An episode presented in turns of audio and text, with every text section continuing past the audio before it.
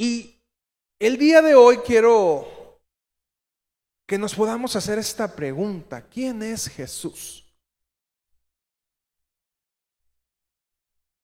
¿Quién es este hombre tan importante para la humanidad que vino a cambiar la historia como nosotros la conocemos? Y hoy en día tenemos un, un gran problema que es que nuestra fe, nuestros valores, que hasta eh, hace un tiempo eran primordiales para el desarrollo de la sociedad, están quedando fuera, al menos de la sociedad occidental. Y, e incluso para los que estaban con el pendiente, ganó Argentina, eh, quedaron 3-3 en tiempo regular, ganó en penales, entonces eh, para los que tenían el pendiente, todavía me acuerdo hace, hace ocho años, recuerdo que estábamos bien en el, estábamos allá en el Pedregal, y estaba el partido en ese momento México-Holanda. Y recuerdo que, estaba Carlitos con los audífonos ahí en la, en la iglesia. Carlitos, sobrino de Julio. ¿Y cómo vamos? Y ya, ya no, le decía yo como 1-0, 1-0 ganando todavía. Y ya después lo vi que no, le hizo así. ¿Qué pasó? 1-1. Ni modo, pues vamos a penal. Y ya, ya nomás lo vi que se sentó y se chicopaló así. Dije, ya, ¿qué pasó? 2-1, perdimos. Las pasiones del fútbol. Y, por qué te hago este comentario? La iglesia, cuando viene, eh, que, eh, viene el cambio de papa, está un papa alemán, viene el, eh, se nombra un nuevo papa, el papa Francisco, el que se encuentra actualmente. Dentro de las cosas que se comentaron, que la razón por la cual se buscó un papa latino, que no era algo común, Normalmente las esferas de poder se mueven en el Vaticano y se buscó a un papa latino. Y esto es porque América, eh, lo que es el continente americano, es el continente que, que se ha mantenido más fiel a la fe cristiana. Y entiéndame fe cristiana no solamente por los cristianos evangélicos o apostólicos, sino todos los que de alguna manera creemos en Jesús.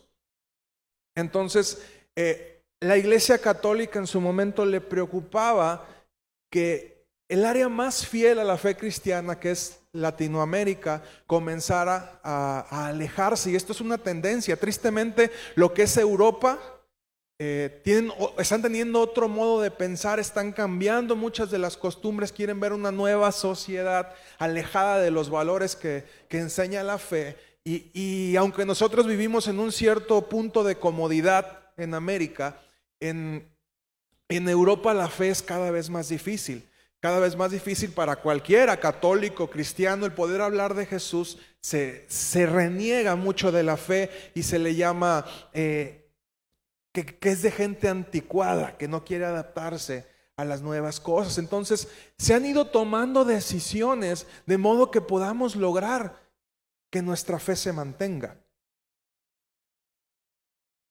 Y nuestra Biblia se separa en dos tomos.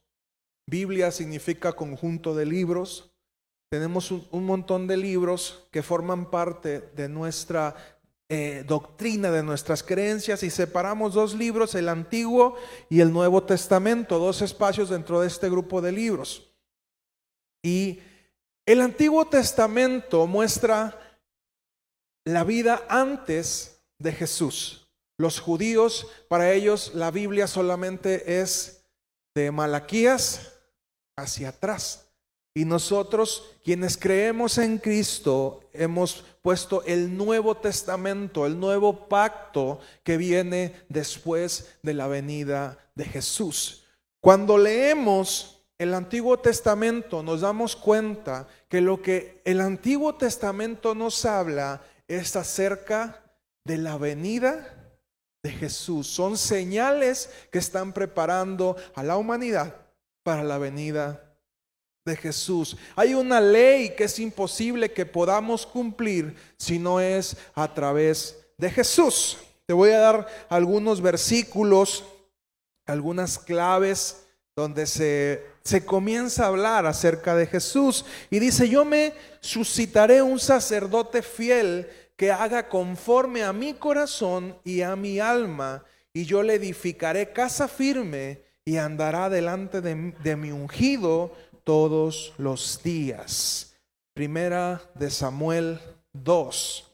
Toda profecía en el Antiguo Testamento tiene un cumplimiento en el momento y un cumplimiento en el futuro. Isaías 9, 6, 7, este seguramente lo ha leído usted porque es de los más usados eh, en lo que es la Navidad. Dice, porque un niño nos es nacido, hijo nos es dado, y el principado sobre su hombro. Y se llamará su nombre admirable, consejero, Dios fuerte, Padre eterno, príncipe de paz.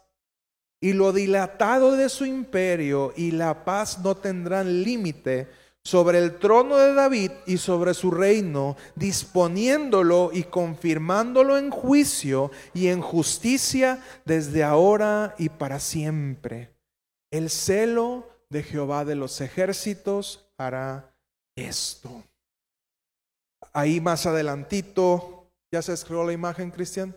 Sí, eh, si me la pones por favor. Te voy a dar algunas citas en las que tú puedes buscar, no las vamos a leer ahorita, pero que nos muestran el cumplimiento de las promesas de Jesús, dichas en el Antiguo Testamento y confirmadas en el Nuevo Testamento. Ahí adelantito de esa cita teníamos Isaías 7:14 y es eh, como Isaías anuncia que una virgen dará a luz a un hijo. Miqueas 5:2 eh, señala que en Belén nacería el Señor.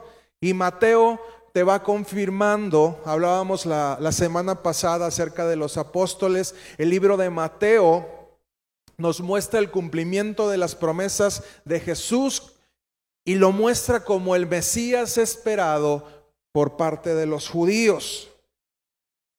En Oseas 11.1 está la profecía de que Dios sacó de Egipto a su hijo.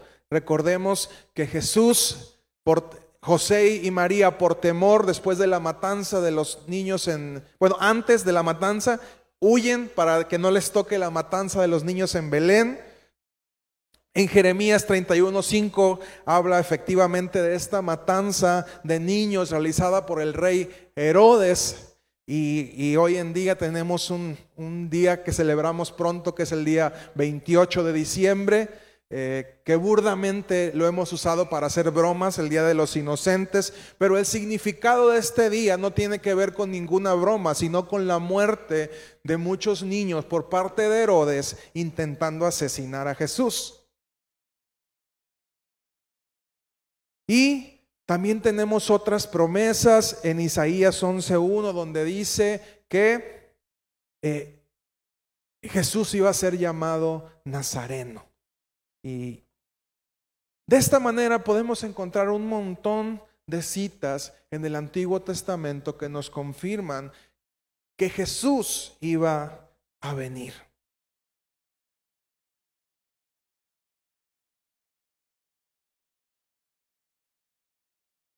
Incluso hay tanta certeza en las promesas que están en el Antiguo Testamento que hay quienes han señalado que la Biblia fue un libro que se escribió, digamos, con el periódico de ayer.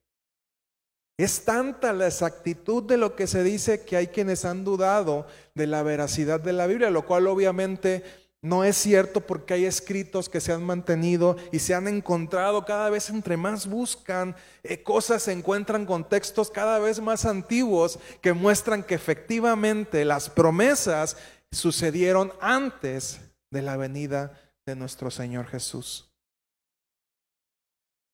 Y esto es lo que hace especial a la Biblia, a la palabra de Dios, que hay promesas y se le llama una palabra viva, porque hay cosas que están escritas en ese libro que aún están sucediendo.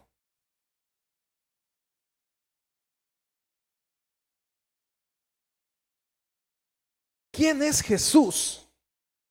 Que gracias a Él, la religión más numerosa del mundo, la cristiana, está basada por su existencia. ¿Quién es Jesús que fue capaz de dividir la historia en un antes y un después de él?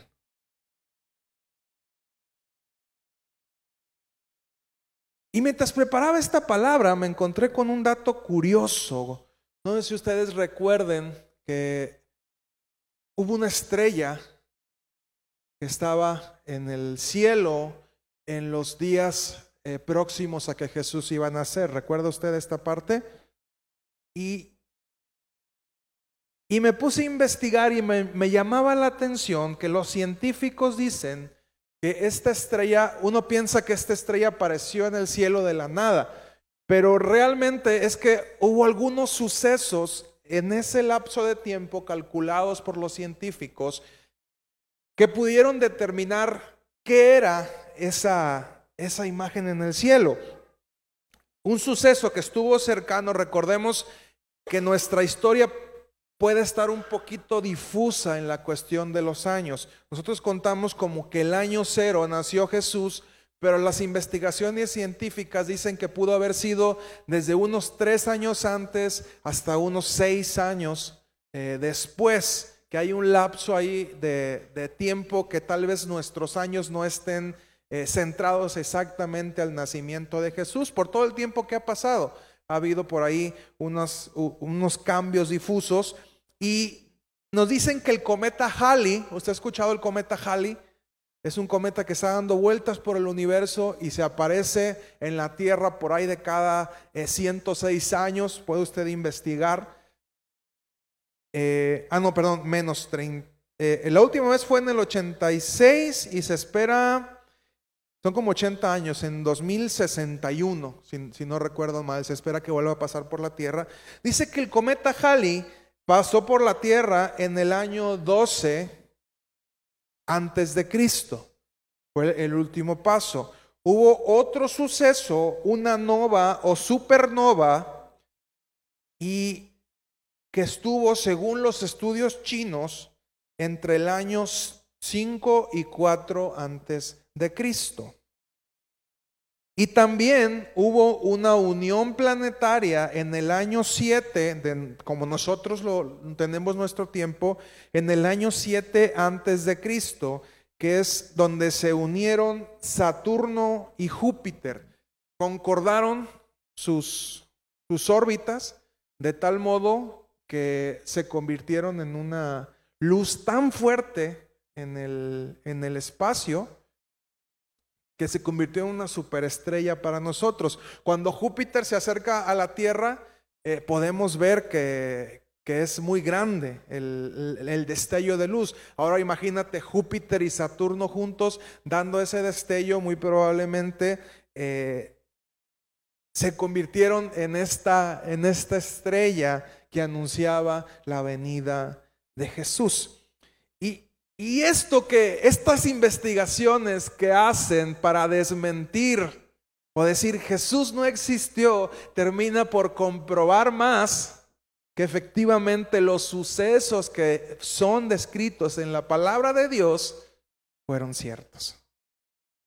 Hace tiempo hablábamos de lo que fue las diez plagas de Egipto e íbamos explicando cómo naturalmente sucedieron un montón de sucesos, erupciones volcánicas, lo que generó que, que, se nublara el cielo, después vienen eh, a, a, raíz de esto se echan a perder las aguas, mueren los peces, un deslave, comienzan a suceder un montón de cuestiones naturales donde los científicos intentaban probar que no era cierto, que no había existido Jesús, pero perdón, que, no habían existido los, los diez, las diez plagas, pero al contrario, terminaron comprobando que efectivamente suceden y que Dios se vale de la naturaleza para lograr sus objetivos.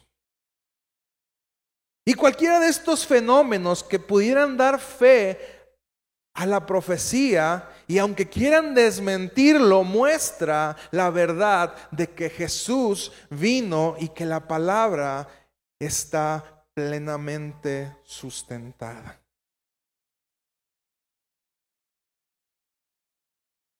En el libro de Juan, capítulo 16, versículo 5 al 15 dice, pero ahora voy al que me envió, y ninguno de vosotros me pregunta, ¿a dónde vas? Antes, porque os he dicho estas cosas, tristeza ha llenado vuestro corazón. Pero yo os digo la verdad, hablando Jesús, os conviene que yo me vaya, porque si no me fuera, el consolador no vendría a vosotros, mas si me fuere, os lo enviaré. Y cuando Él venga, convencerá al mundo de pecado, de justicia y de juicio. De pecado por cuanto no creen en mí, de justicia por cuanto voy al Padre y no me veréis más, y de juicio por cuanto el príncipe de este mundo ha sido ya juzgado. Aún tengo muchas cosas que deciros, pero ahora no las podéis sobrellevar. Pero cuando venga el Espíritu de verdad, él os guiará a toda verdad, porque no hablará por su propia cuenta, sino que hablará todo lo que oyere y os hará saber las cosas que habrán de venir. Él me glorificará porque tomará de lo mío y os lo hará saber. Todo lo que tiene el Padre es mío, por eso dije que tomará de lo mío y os lo hará saber. Sin Jesús tampoco hay Espíritu Santo.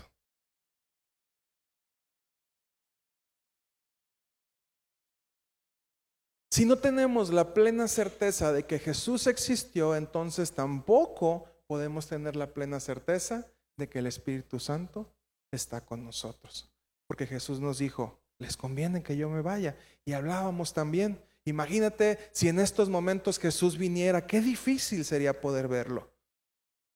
Inicialmente tendrías que ahorrar un buen dinero, tomar un avión de aquí seguramente a la Ciudad de México, de la Ciudad de México volar a Europa, de Europa a Israel. Imagínate para poder acercarte a Jesús lo difícil que sería. Prácticamente imposible, te tocaría verlo así como el fútbol en los estadios, allá Jesús abajo, y tú arriba diciendo, ay, pues un día estuve con Jesús. Sin embargo, Jesús les dice a sus discípulos, les conviene que yo me vaya, porque en el momento en que yo me vaya, va a venir el Espíritu Santo y el Espíritu Santo sí va a poder estar con ustedes todos los días. Y los va a guiar todos los días y los va a acompañar todos los días. Y el día de hoy tenemos al Espíritu Santo con nosotros porque Jesús vino, nació creció, murió por nosotros, resucitó y les dijo, les conviene porque el Espíritu Santo viene. Nos debe quedar claro que Jesús es el ser más importante que ha pisado este planeta. Y debemos recordar quién es Jesús. Y digo es porque no fue, sino que Jesús resucitó y Jesús vive el día de hoy. Y hay promesas que Él ha hecho para con nosotros. Porque sabes, si tampoco creemos en que Jesús resucitó, ok, Jesús existió, nació, la Biblia está comprobado, hasta ahí no tengo problema en creer, Creció, estuvo tres años en su ministerio, pero Jesús murió. Si nos quedamos hasta esta parte de la historia, entonces nuestro evangelio no tiene un futuro.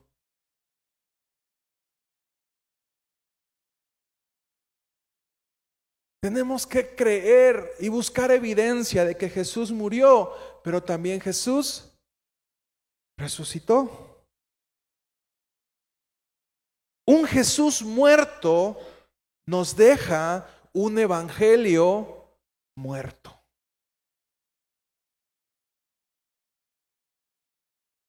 Si usted cree que Jesús sigue muerto, entonces su fe es una fe como la de los budistas que tienen la tumba de Buda, los musulmanes que tienen la tumba de su profeta Alá, y así puede ponerme usted a quien quiera. Lo importante y lo verdaderamente valioso de nuestra fe es que nosotros no tenemos una tumba en donde estén los restos de Jesús.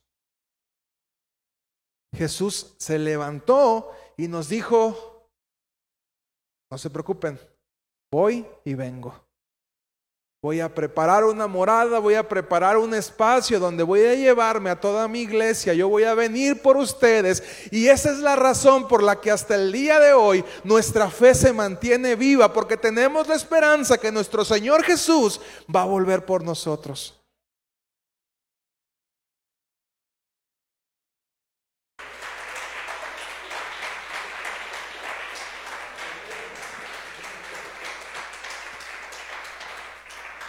Y sabe, si de algo tendríamos que preocuparnos los cristianos, y vuelvo a abrir este abanico, no solamente nosotros como cristianos denominacionalmente hablando, sino todos los que de alguna manera creemos en Jesús, es en generar nuestra creencia acerca de la existencia de Jesús y llevarlo a una convicción plena. Si hay algo por lo que vale la pena que usted investigue, que usted estudie, que usted busque evidencia y digo, yo quiero estar 100% seguro de que Jesús existió. Yo quiero estar 100% seguro de que Jesús murió y Jesús resucitó. Si por algo vale la pena que nosotros invirtamos nuestro tiempo, es efectivamente en tener la convicción de que Jesús vive el día de hoy.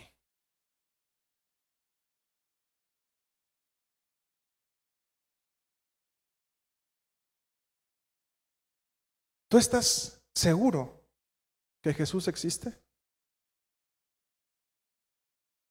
¿De veras?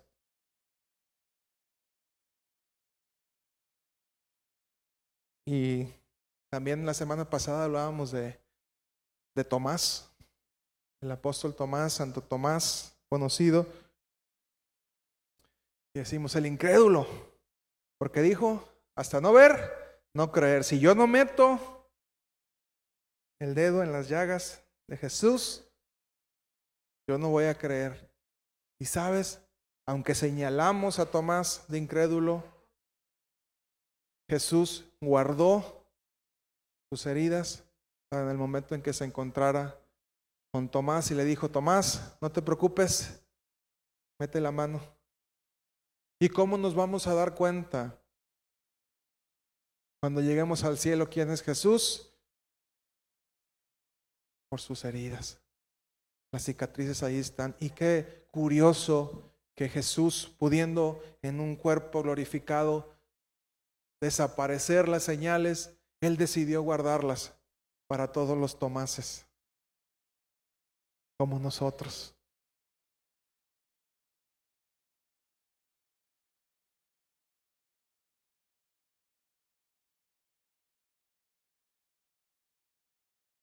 ¿Eres cristiano? ¿Eres cristiano? Amén. No se escuchan, me quedan muy serios. Si somos cristianos es porque creemos que Jesús nació, vivió, murió y resucitó. Amén. Ponte de pie, por favor.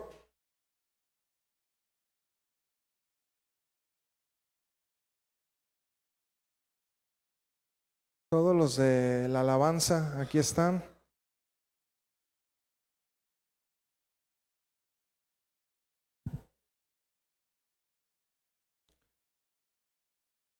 Pásenle chicos de la alabanza.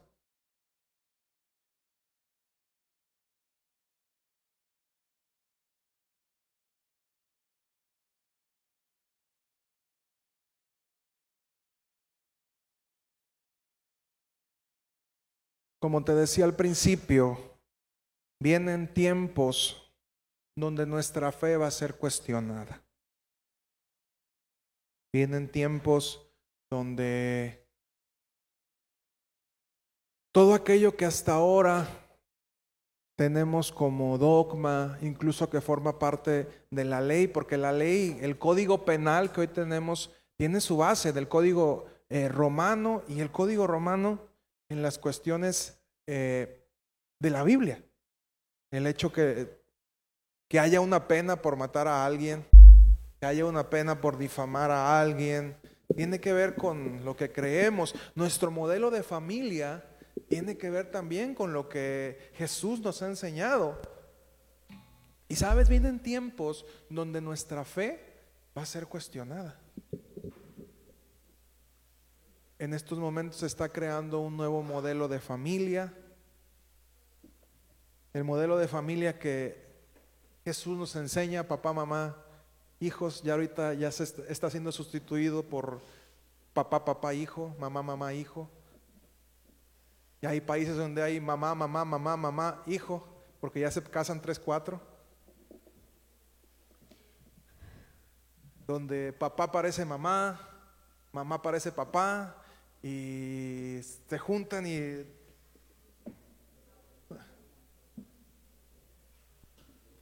Y todo este tipo de cuestiones, aunque no querramos verlo así, realmente está tentando contra lo que creemos. Y sabes, va a llegar el momento en el que quien tenga esta forma de pensar va a ser considerado como una amenaza para ese sistema.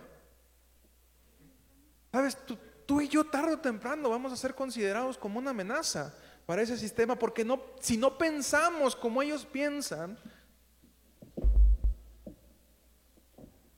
Ahora sí que el que no está conmigo está contra mí.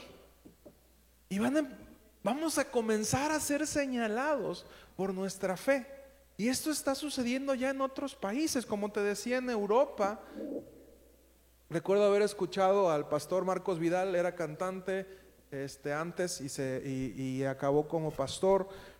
Él decía, yo disfruto mucho cuando vengo a América Latina porque en América Latina puedo compartir abiertamente. En Europa ya puedo ser encarcelado si digo alguna cosa fuera de lugar.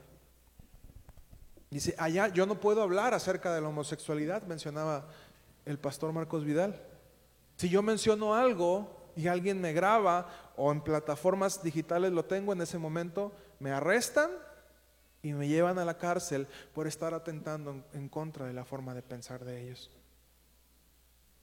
Nosotros como latinos todavía disfrutamos de este privilegio de ejercer nuestra fe de manera libre, pero yo te haría la pregunta, si allá ya está pasando, ¿cuánto va a tardar en suceder aquí con nosotros? Y que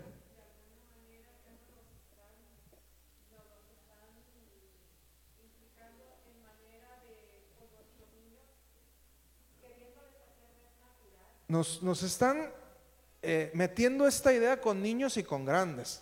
Cada vez vamos aceptando y esto es solamente una parte de todo lo que de todo lo que se viene. Ya en algún momento hablamos de la, acerca de la, de la agenda 2030 y un montón de cambios que van a comenzar a atentar en contra de nuestra fe.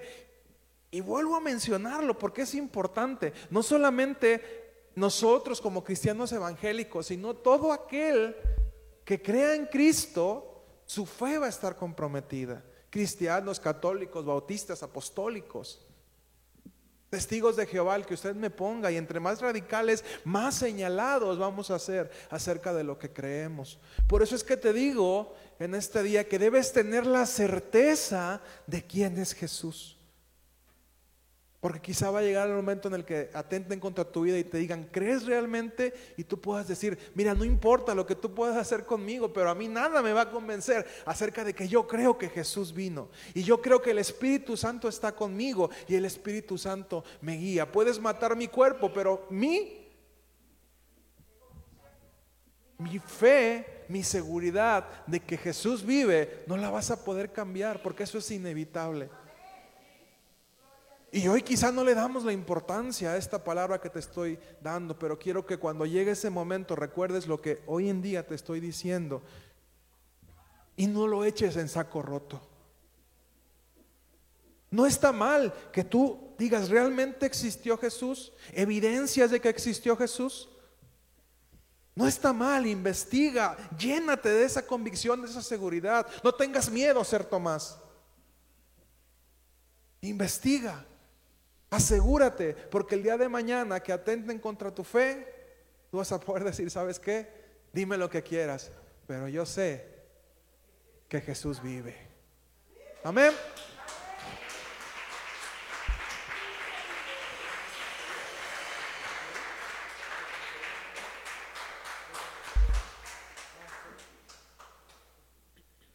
Cierra tus ojos, te voy a pedir, cierra tus ojos. Vamos a, a cantar una alabanza más.